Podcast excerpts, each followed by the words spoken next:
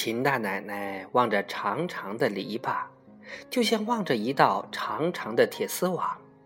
这天，三年级有两个学生打架，其中一个自知下手重了，丢下地上那个哎呦叫唤的，就仓皇逃窜。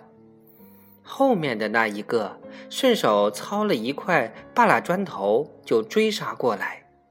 前面的那一个奔到篱笆下，掉头一看，见后面的那一个一脸要砸死他的神情，想到自己已在绝路，于是像一头猪，一头穿过篱笆逃跑了。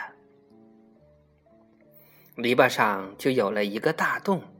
也就是这一天，镇上的文教干事领着几十个小学校长来到了油麻地小学，检查学校工作来了。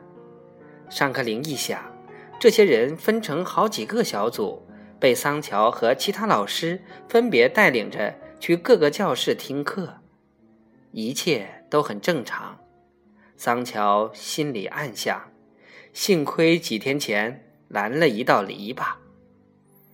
桑乔自然是陪着文教干事这几个人。这是四年级教室，是一堂语文课，讲课的老师是那个文质彬彬、弱不禁风的温幼菊。桑乔治理下的学校，处处显示着一丝不苟的作风，课堂风纪显得有点森严。文教干事在桑乔陪同下走进教室时。训练有素的孩子们，居然只当无人进来，稳重地坐着，不发一声。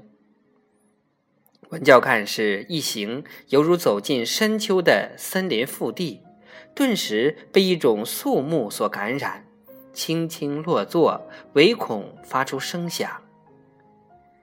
黑板似乎是被水洗过的一般，黑得无一丝斑迹。温幼菊。举起细长的手，在黑板上写下了这一课的课名。不大不小的字，透着一股清秀之气。文幼菊开始讲课，既不失之于浮躁的激情，也不失之于平淡无味。柔和如柔风声音里，含着一股暗拔心弦的柔韧之力。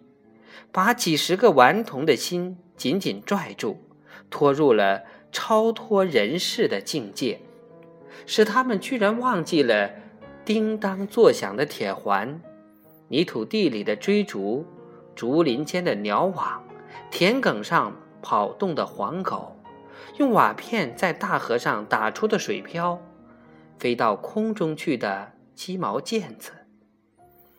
他是音乐老师。兼语文老师，声音本身就具有很大的魅力。